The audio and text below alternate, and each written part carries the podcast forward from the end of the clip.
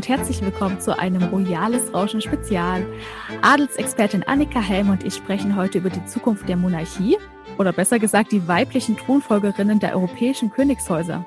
Bitte wundern Sie sich nicht, wir haben dieses Gespräch bereits vor mehreren Wochen aufgezeichnet. Annika, heute sprechen wir über eines deiner Lieblingsthemen. Gibt es denn bald auch in den Königshäusern eine Frauenquote? Ja, man muss sagen 50-50. Also wenn wir mal schauen, es gibt in den äh, künftigen Jahren fünf künftige Königinnen und auch fünf künftige Könige, beziehungsweise Fürsten, das sind ja teilweise je nach Land ein bisschen andere Titel. Und so richtig 50-50 ist es im Moment, aber es ist aber auf jeden Fall mehr als in den vergangenen Jahren. Mhm. Und ich habe ja schon im Vorgespräch rausgehört, du freust dich auch darauf, dass in vielen Königshäusern bald Frauen auf dem Thron sitzen. Äh, in welche Königshäuser müssen wir denn da jetzt gucken? Absolut. Also ich bin ja Generation Girl Power. Ich finde das ja toll, wenn Frauen an die Macht kommen. Und ja, es gibt fünf Königshäuser und zwar einmal in den Niederlanden Prinzessin Amalia, in Belgien Prinzessin Elisabeth und auch in Schweden Kronprinzessin Victoria, dann irgendwann gefolgt von ihrer Tochter Prinzessin Estelle.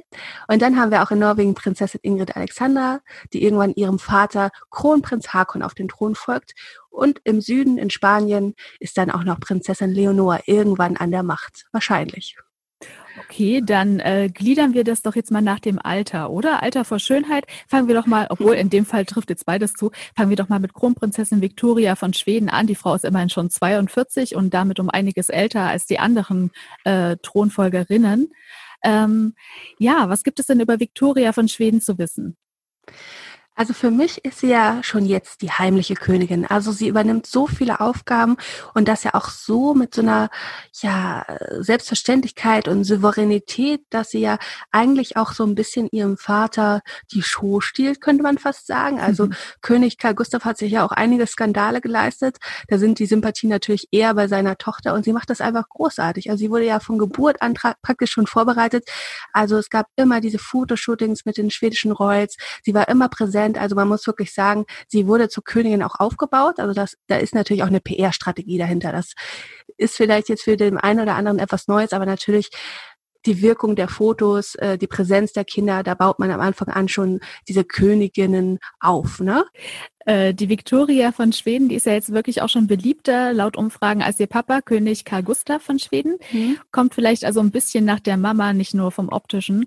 Ähm, aber du meintest, äh, sie wurde von Geburt an herangeführt, dass sie irgendwann auf dem Thron sitzt, aber nicht ganz von Geburt an. Ne? Ein paar Jahre hieß es doch eigentlich, dass ihr jüngerer Bruder Karl Philipp seinem Vater Karl Gustav auf den Thron folgen wird. Wie kam es denn dann dazu, dass äh, sich das geändert hat? Also ich glaube, da war Kronprinzessin Victoria drei Jahre alt. Da hat man in Schweden beschlossen, dass auch Frauen vielleicht sich gar nicht so schlecht danach Macht machen würden und hat dann äh, das Thronfolgegesetz geändert. Finde ich, war in diesem Fall auch die richtige Entscheidung. Wenn wir jetzt mal vergleichen, ähm, Prinz Karl Philipp ist auch sehr schüchtern, ist äh, lieber, ist so ein Künst, eine Künstlerseele, so ein Designer. Ich weiß nicht, ob er sich so gut gemacht hätte als König. Und Kronprinzessin Victoria füllt ja diese Lücke, die dann bald herrscht, sehr gut aus. Mhm. Die hat auch an der Yale University Politik und Geschichte studiert. Das fiel ihr bestimmt nicht ganz so leicht, oder? Sie hatte doch in der Schule arge Probleme. Ja, also Kronprinzessin Victoria litt oder leidet an Dyslexie, also einer Leserechtschreibschwäche. Sie hat sich auch als Kind immer sehr unwohl gefühlt, dachte zeitlang, sie sei dumm, weil sie es einfach nicht auf die Reihe gekriegt hat, wie ihre Mitschüler einfach schnell zu lesen, schnell zu schreiben.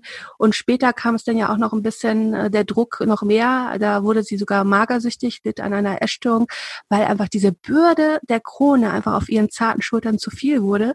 Und sie auch einmal gesagt hat, ja, sie konnte gar nicht mehr sie selbst selbst sein. Und da muss man natürlich auch bei den anderen künftigen Königen schauen, dass das nicht zu viel wird mit dem Druck. Mhm. Also die war ja, glaube ich, äh, gerade fertig mit der Schule, als sie diese Magersucht entwickelt hat und dann nach Amerika geschickt wurde, damit äh, mhm. sie sich ein bisschen erholen kann. Ne? Also das ja. mit den Paparazzi und mit diesen vielen öffentlichen Auftritten, das wurde ihr dann scheinbar doch ein bisschen zu viel. Da war es ja dann umso besser, dass sie direkt nach ihrer Rückkehr nach Schweden den Daniel Westling kennengelernt hat. Genau, also in einem Fitnessstudio hat sie ihren Daniel kennengelernt. Die haben erst so ein bisschen trainiert. Das war auch alles erstmal ganz freundschaftlich. Sie hatten da erstmal eine ganz gute Basis.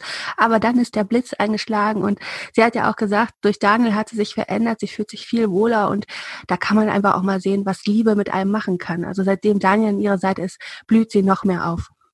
Und jetzt haben sie schon zehn schöne Ehejahre hinter sich und haben zwei ganz bezaubernde Kinder. Du hast es vorhin schon angesprochen. Ihre Tochter Estelle, die ist jetzt acht Jahre alt, die folgt ja dann eines Tages ihrer Mama auf den Thron.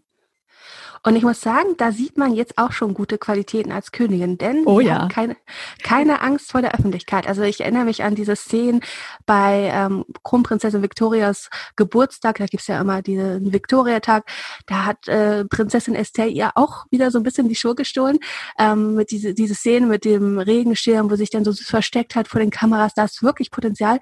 Und äh, Estelle ist ja auch so ein bisschen eine kleine Schauspielerin. Die hat wohl immer mal wieder Theaterkurse, was natürlich auch super gut ist als Vorbereitung als Königin, wo du halt vor vielen Menschen sprechen musst, öffentliche Reden halten musst, wissen mhm. musst, wie du mit deiner Stimme umgehst. Und ja, da ist auf jeden Fall großes Potenzial. Und sie ist einfach auch so süß. Also Estelle ist ja wohl echt eines der süßesten Kinder, das wir aktuell haben. Absolut, total süß und auch sehr aufgeweckt. Ne? Hat immer so sehr mhm. wache Augen, ist sehr neugierig, ja. hört immer genau zu, interessiert sich für alles. Also ich denke, das sind gute Grundlagen für das Königinnen-Dasein dann später ähm, ja, ist auch ein bisschen beliebter als ihr kleiner Bruder, der kleine Oscar, ne? obwohl der ja auch ganz schön niedlich ist. Ja, ich glaube, Oscar hatte halt äh, am Anfang diesen Namen weg, Rummelprinz. Der war immer so ein bisschen muffelig, wenn die Kameras kamen und die vier Leute. Finde ich eigentlich auch ganz natürlich, dass ein Kind so reagiert.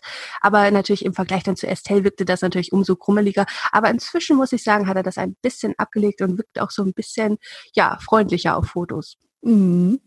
Wie sieht's in den anderen Königshäusern aus? Du hast ja jetzt auch noch von vier Thronfolgerinnen gesprochen. Gehen wir vielleicht mal äh, weiter das Alter entlang zu Kronprinzessin Elisabeth von Belgien. Das Mädchen wurde ja letztes Jahr, glaube ich, volljährig, ne? Genau, Elisabeth ist 18 Jahre alt, besucht, wäre jetzt nicht gerade die Corona-Krise, ein äh, Internat in Wales und muss sagen, da ist wirklich auch Potenzial. Also ich erinnere mich, das habe ich am Anfang ehrlich gesagt nicht so gesehen. Also Prinzessin Elisabeth war so ein ganz schüchternes Kind. Der stand die Angst ins Gesicht geschrieben in jungen Jahren, wenn sie öffentlich aufgetreten ist. Und seit ein paar Jahren ist das wirklich ähm, hat sie das abgelegt. Sie ist so viel präsenter, sie lächelt, sie strahlt. Und ich muss auch sagen, sie überstrahlt ihren Vater. Also König Philippe ist ja sehr gediegen, sehr souverän. Manche würden vielleicht auch sagen, langweilig. Langweilig. Ja. Und äh, sie bringt jetzt so ein bisschen neuen Glanz rein. Also es erinnert mich auch so ein bisschen äh, Königin Paola, ihre Großmutter. Die war ja auch sehr schillernd. Also die hat ja die bunten Blätter gefüllt wie sonst was, natürlich nicht immer mit guten Geschichten, aber sie hat auch ein bisschen die Aufmerksamkeit und den Glanz nach Belgien gebracht und das sehe ich bei Prinzessin Elisabeth auch so. Mhm.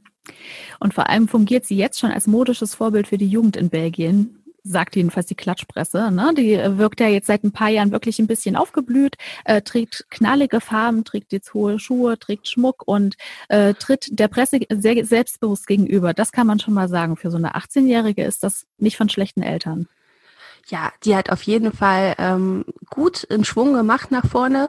Also sie, man merkt auch, dass ihr das jetzt bewusster ist, dass natürlich diese Bilder um die Welt gehen. Sie äh, inszeniert sich natürlich ein Stück weit, ne, präsentiert sich schön. Und ich muss sagen, das ist eigentlich gar nicht so verkehrt, wenn man vielleicht auch ja sich modisch so ein bisschen herausputzt, weil man weiß natürlich, es ist, geht natürlich nicht alles um die Optik, aber die Presse achtet darauf und schöne Bilder, muss man sagen, äh, verkaufen sich ein bisschen besser, als wenn du jetzt so ein graues, langweiliges Kleid anhast. das stimmt. Ja, und was sich natürlich auch gut verkauft, ist, dass sie relativ normal, sage ich mal, behandelt wird oder aufgewachsen ist. Ne? Äh, aktuell in Wales äh, teilt sie sich ja ein Vierbettzimmer mit drei anderen Schülerinnen. Da fallen dann höchstwahrscheinlich aber trotzdem die beiden Leibwächter, die Elisabeth immer begleiten, ziemlich auf. Ähm, aber sie gilt ja als fleißig und kann dann später auch an jeder Uni ihrer Wahl äh, studieren, wenn sie dann jetzt weiter gute Noten schreibt. Äh, ist ja eigentlich geplant gewesen, dass sie jetzt 2020 ihr Abitur macht. Mal gucken, wie das jetzt mit Corona dann alles weitergeht, mhm. ob das dann wirklich der Fall sein wird. Aber ähm, ja, was weiß man denn über, über die private Elisabeth von Belgien? Kennt man ein paar Hobbys? Weiß man, ob sie einen Freund hat? Also da ist nicht so viel bekannt. Also ob sie einen Freund hat, darüber berichtet die Presse nicht. Also es gibt bestimmt jemanden an ihrer Seite, so wie sie strahlt, kann man sich das eigentlich fast nicht anders vorstellen. Ja, und zu den Hobbys, also wie viele Königskinder ist auch Elisabeth sehr sportlich. Sie geht tauchen, spielt Klavier und sie kocht auch gerne. Also vielleicht ist da ah, die ja. Haute äh, in Belgien, vielleicht bei Prinzessin Elisabeth auch ein bisschen zu Hause. Ja, und Liebe geht ja bekanntlich durch den Magen. Ne? Mit ihren 18 Jahren, ich denke, da wird die bestimmt an dem nächsten College äh, bestimmt einen netten jungen Mann kennenlernen, der sich von ihren Kochkünsten einlullen lässt. Ja, und der vielleicht auch gar nicht wusste, dass sie eine Prinzessin ist. Ich meine, man muss sagen, die belgischen Royals sind in England oder Wales jetzt nicht so bekannt. Und vielleicht hat sie da jemanden gefunden, der dem Status und sowas egal ist und sich wirklich in sie als Person verliebt hat und nicht äh, als in die Prinzessin. Ja, das stimmt. Elisabeth von Belgien ist doch tatsächlich relativ unbekannt. Ne? Also auch wenn man mhm. mit Freunden und Bekannten spricht, äh, sie ist jetzt nicht jedem sofort ein Begriff. Das trifft aber nicht auf die nächste Royal zu, und zwar auf Kronprinzessin Amalia der Niederlande. Die kennt man, ne? Ah oh ja, ich muss ja sagen, ich bin ein großer Fan von Amaya. Ich erinnere mich damals, als die Krönung 2013 war von ihrem Vater, saß ich in der Redaktionskonferenz und da hat mein älterer Kollege schon gesagt, oh Mensch, dieses Mädchen hat ja jetzt schon eine enorme Präsenz und Ausstrahlung. Wie wird das mal, wenn sie Königin wird? Und ich muss ihm da recht geben, Amaya hat schon irgendwas. Die hat irgendwas Besonderes. Die ist wach, die ist aktiv, die strahlt und die hat auch diese gewisse Ausstrahlung. Ich glaube, auch da ist großes Königinnenpotenzial, wie ich es nenne, äh, vorhanden. Ja, das niederländische Königshaus ist ja allgemein sehr weiblich. Ne? Amalia mhm. hat ja noch zwei jüngere Schwestern, Alexia, die ist jetzt 14, und Ariane, die ist 12. Ganz liebevoll werden die drei das A-Team genannt. Und mhm. sie hat natürlich auch eine sehr starke Mutter, an der sie sich gut orientieren kann. Ne? Königin Maxima der Niederlande. Genau, nicht nur Maxima, sondern auch vorher, vor Willem Alexander, war ja das niederländische Königshaus 123 Jahre in Frauenhand. Also man kennt es fast gar nicht anders in den Niederlanden. Und zwar mit Wilhelmina, Juliana und ihrer Oma Prinzessin Beatrix. Und ich glaube auch, da hat wirklich Amaya starke Vorbilder und wird auch eine kluge, sie ist ja auch sehr intelligent, sie spricht einige Sprachen, ähm, Königin werden. Mhm. Garantiert. Und sie wird ja auch immer mehr, auch wie jetzt auch Elisabeth, immer mehr modisches Vorbild. Also erinnerst du dich an die letzten Szenen in Lech? Da hatte sie ja diese Sonnenbrille und diese Skijacke. Die war auch ratzfatz ausverkauft kauft. Und das war ja vor ein paar Jahren auch noch ein bisschen anders. Also Amelia hat es ja in manchen Jahren nicht so einfach. Sie wurde ja Opfer von Cybermobbing. Alle haben sich so ein bisschen über ihre Figur lustig gemacht, dass sie so ein bisschen zu pummelig sei. Und da wurde sie sehr gehänselt im Internet. Und das wandert sich jetzt auch absolut. Also Amalia wird immer mehr Vorbild und Stilikone. Mhm. Und wie sieht es mit politischen Aufgaben aus? Also bevor Amaya 18 Jahre alt ist, hat sie so ein bisschen, sagen wir es mal, Narrenfreiheit. Sie muss noch keine Aufgaben übernehmen. Aber sobald sie volljährig wird, wird sie Mitglied des Staatsrates, bekommt dafür aber auch ein bisschen Kohle, ne?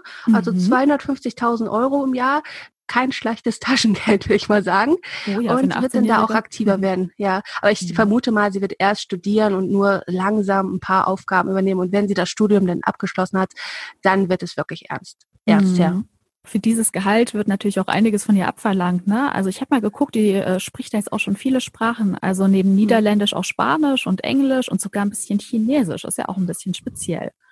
Ja, es hieß ja auch ein paar Jahre, es gab mal diese Schlagzeile, dass Amaya jetzt in, nach China geht und da ihr Schuljahr beendet, aber da wurde dann doch nicht, äh, das wurde dann doch nicht so gemacht. Also gab es mal das Gerücht, weil sie wohl auch da sehr interessiert ist an dieser Kultur, aber noch ist sie in den Niederlanden. Ich denke mal aber, dass sie ähnlich wie Elisabeth auch bald ins Ausland gehen wird. Mhm. Und was natürlich jetzt alle 16-jährigen Mädchen interessiert, hat Amalia der Niederlande denn einen Freund?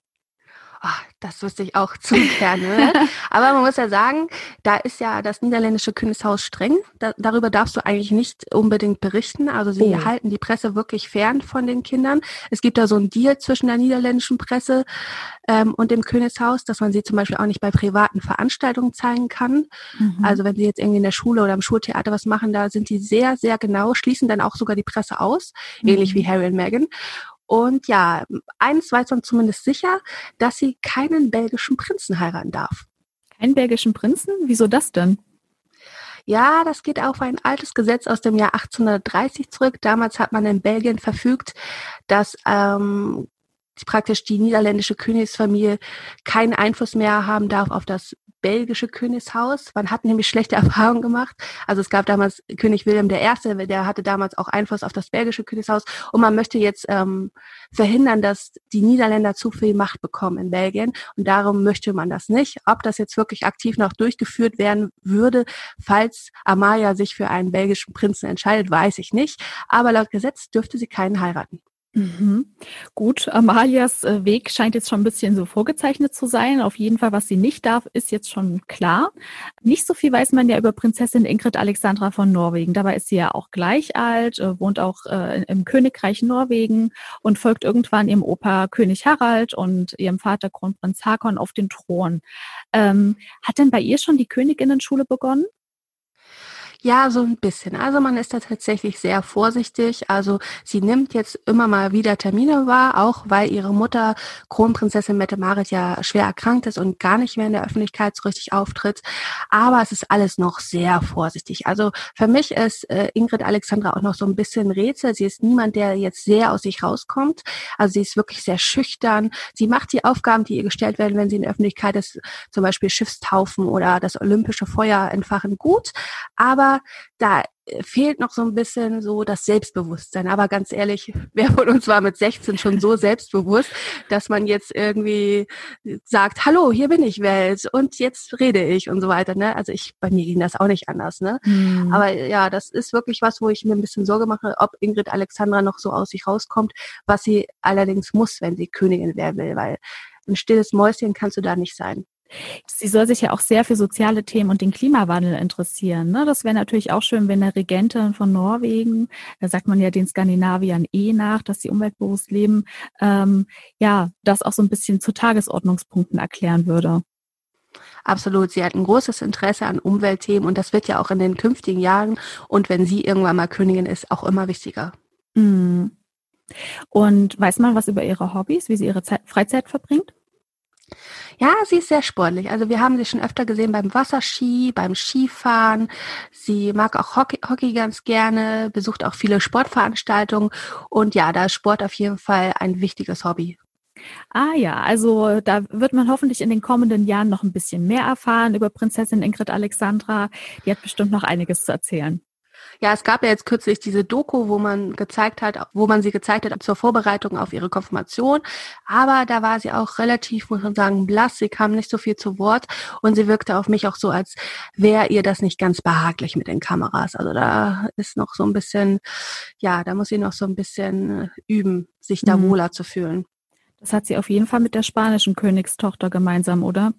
Prinzessin Leonor ist auch so ein bisschen ein Buch mit sieben Siegeln. Das finden zumindest die Spanier, denn sie sind noch nicht so ganz erfreut mit der künftigen Königin. Also sie sagen, dass sie, ich verfolge die spanische Presse sehr intensiv und sagen, dass sie ja ihre künftige Königin gar nicht kennen. Wer ist denn dieses Mädchen? Man sieht die ja kaum in der Öffentlichkeit. Und auch, dass sie vielleicht gar nicht so das Potenzial hat, weil sie ja ein Mädchen ist, so zart ist, diese blauen Augen, dieses blonde Haar. Sie wirkt ja eher wie so eine Disney Prinzessin und nicht wie eine, die mal auf den Tisch haut und sagt, so hier, so geht's lang in Spanien. Und da sind noch sehr große Zweifel in Spanien. Und sie ist natürlich auch eher ein ruhiger Charakter, drängt sich nicht unbedingt in den Vordergrund, aber man muss sagen, die Aufgaben, die ihr gestellt wurden, hat sie bisher immer ganz gut gemacht, auch wenn sie nicht gerade den besten Ruf hat.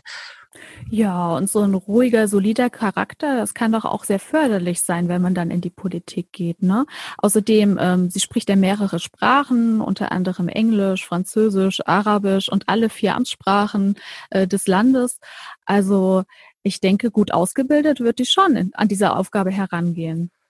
Ja, sie ist gut ausgebildet. Ich glaube, das ist auch ein kluges Kind, aber sie muss noch ordentlich Sympathiepunkte sammeln. Also viele Spanier haben ihr das damals sehr übel genommen. Diese Szene bei der Ostermesse, wo sie sich so ein bisschen mit Königin Sophia, ihrer Großmutter, gestritten hat. Denn Königin Sophia ist wirklich sehr beliebt in Spanien und hat ihr da wohl so ein bisschen die Hand weggeschlagen und das haben sie ihr sehr übel genommen und halten Leonor auch ein bisschen für verwöhnt und sie sehen auch so ein bisschen den Einfluss von Letizia. Also Letizia mhm. hat ja mhm. nicht unbedingt den besten Stand in Spanien Kampagnen und Leonor muss eigentlich viel mehr PR-Arbeit kriegen. Also sie müsste viel öffentlich viel öffentlicher werden, öfter in der Öffentlichkeit auftreten, beziehungsweise zumindest Fotos von ihr, neue Fotos regelmäßig. Mhm. Man muss langsam die Spanier daran führen, dass das die künftige Königin wird.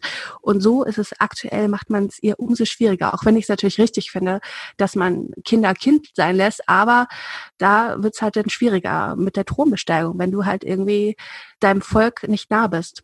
Ja, Dabei ließen sich diese beiden Kinder ja so wunderbar vermarkten. Du hast es schon gesagt, ne? Also Leonor von Spanien ist die Thronfolgerin, sieht aus wie so eine Disney-Prinzessin, wie so ein blonder Engel. Und dann hat mhm. sie auch noch ihre süße jüngere Schwester Sophia. Und die geben ja ein traumhaft niedliches Duo ab, sind wunderschön, ja, also schön anzugucken. Und man erfährt tatsächlich relativ wenig über die Mädels.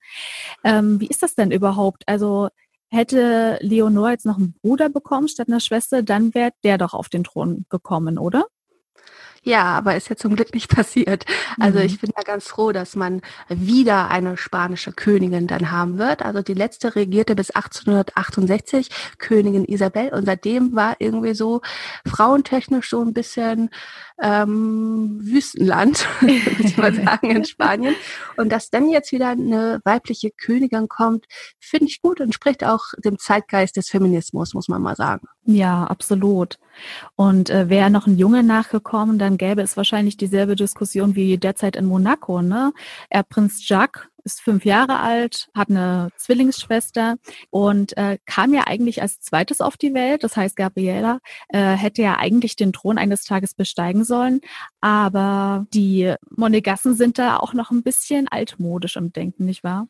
Ja, das wundert mich eigentlich, weil eigentlich ist Monaco ein sehr fortschrittliches Land und dass jetzt das immer noch so ist, dass Männer nur aufgrund ihres Geschlechts da irgendwie eine Sonderrolle spielen und auf dem Thron dürfen und Frauen nicht, finde ich tatsächlich wirklich fragwürdig. Und ich frage mich auch, wie Albert das später mal seiner Tochter erklären wird, dass ja, du bist ein Mädchen, du durftest nicht regieren. Also ich weiß nicht, ich stelle mir das irgendwie auch schwierig vor, weil man da natürlich auch so eine gewisse Botschaft nach außen sendet, dass Frauen weniger wert sind als Männer. Und das finde ich tatsächlich wirklich tragisch, muss ich sagen. Hm, und das im 21. Jahrhundert. Mhm. Aber es sitzen ja dann in Zukunft nicht nur Königinnen auf dem Thron, sondern auch ein paar Könige. Ähm, wo dürfen wir uns denn über männliche Nachfolger freuen? Naja, in Großbritannien wird das natürlich erstmal dann die männliche Thronfolge weitergeführt. Also wir haben da ja erstmal Charles, William, dann kommt George. Dann haben wir in Dänemark erstmal Kronprinz Frederik, dann kommt Prinz Christian, auch beide ganz sympathisch. Dann haben wir in Liechtenstein folgt Alois von Liechtenstein und dann, ja, in Monaco, wie wir es schon angesprochen haben, kommt dann ja irgendwann Prinz Jacques. Und wen habe ich vergessen? Saskia, hilf mir mal kurz. Genau. Den Guillaume haben wir vergessen. Guillaume ja, Guillaume haben wir vergessen. Luxemburg. Ja, der, da weiß man immer nicht, wird, wie wird der Name richtig ausgesprochen. Aber es ist tatsächlich Guillaume. Und der wird ja auch jetzt irgendwann dann Großherzog von Luxemburg. Erwartet jetzt ja auch ein Kind. Da ist es dann ja spannend, ob es ein Junge oder ein Mädchen wird, ob er praktisch was für die Frauenquote tun oder nicht. Ich bin gespannt. Ja, ich auch. Und ich bin auch gespannt, ob sich da vielleicht so ein paar Prinzen mit den Prinzessinnen der europäischen Königshäuser verkuppeln lassen. Siehst du da irgendwelche Konstellationen, die sich anbieten? Also, wenn nicht mal fantasieren dürfte. Ne? Also meine Traumkonstellation wäre ja tatsächlich Estelle und George. Ich meine, Estelle ist zwar ein bisschen älter, aber im englischen Königshaus hat es ja durchaus Tradition, dass man sich einer älteren Frau annimmt, ein paar Jahre älter zumindest. Und ah, das wäre doch das süßeste Paar überhaupt. Also ne, man soll Kinder nicht verheiraten. Ne? Früher war ja die Heiratspolitik so ein bisschen vorgegeben. Heute darf ja jeder frei entscheiden. Aber wenn ich mir das aussuchen könnte, ach, George und Estelle, ich glaube, ich würde die glücklichste Adelsreporterin der Welt wären, wenn ich da die Hochzeit äh, mir anschauen könnte. Da fahren wir auf jeden Fall gemeinsam zur Hochzeit, Annika, oder? Ich auf jeden Fall. Wäre dann natürlich die Frage, würde sie in England oder in Schweden stattfinden? Wer würde seinen Thron aufgeben? Da sind natürlich dann auch so ein paar Hindernisse ja. im Raum. Mhm. Aber ja, das wäre, glaube ich, das Traumpaar Europas. Mhm. Ich möchte auch mal noch ein paar einwerfen. Ähm, ich kombiniere jetzt mal Prinz Christian äh, zu Dänemark äh, mit Kronprinzessin Leonor von Spanien. Das wäre auch ein schönes Paar. Ja, also deren Kind hätte die blauesten Augen der Welt, glaube ich. also ja, also das sind ja auch beides sehr, sehr süße Kinder oder mhm. Jugendliche. Man will ja kein Kind hier irgendwie. Aber ja, das wäre auch ein schönes Paar. Mhm. Ja, und jetzt nochmal abschließend die Frage, denkst du, dass Königinnen vielleicht äh, das Potenzial, Potenzial zu besseren Regentinnen hätten als Könige?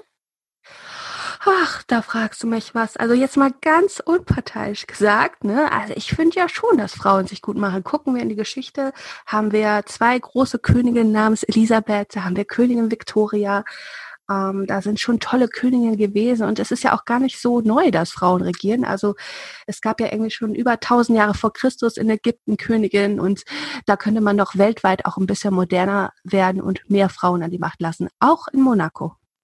Dein Wort in Gottes Gehörgang, liebe Annika. Vielen Dank für das interessante Gespräch. Danke dir, es hat mir sehr viel Spaß gemacht. Liebe Zuhörerinnen und Zuhörer, wir sind auch schon wieder am Ende unserer Sendung angelangt. Schreiben Sie uns bei Anregungen oder Kritik gerne an podcast.news.de und lassen Sie gerne ein Abo da. Wir hören uns nächsten Freitag. Bis dahin. Tschüss.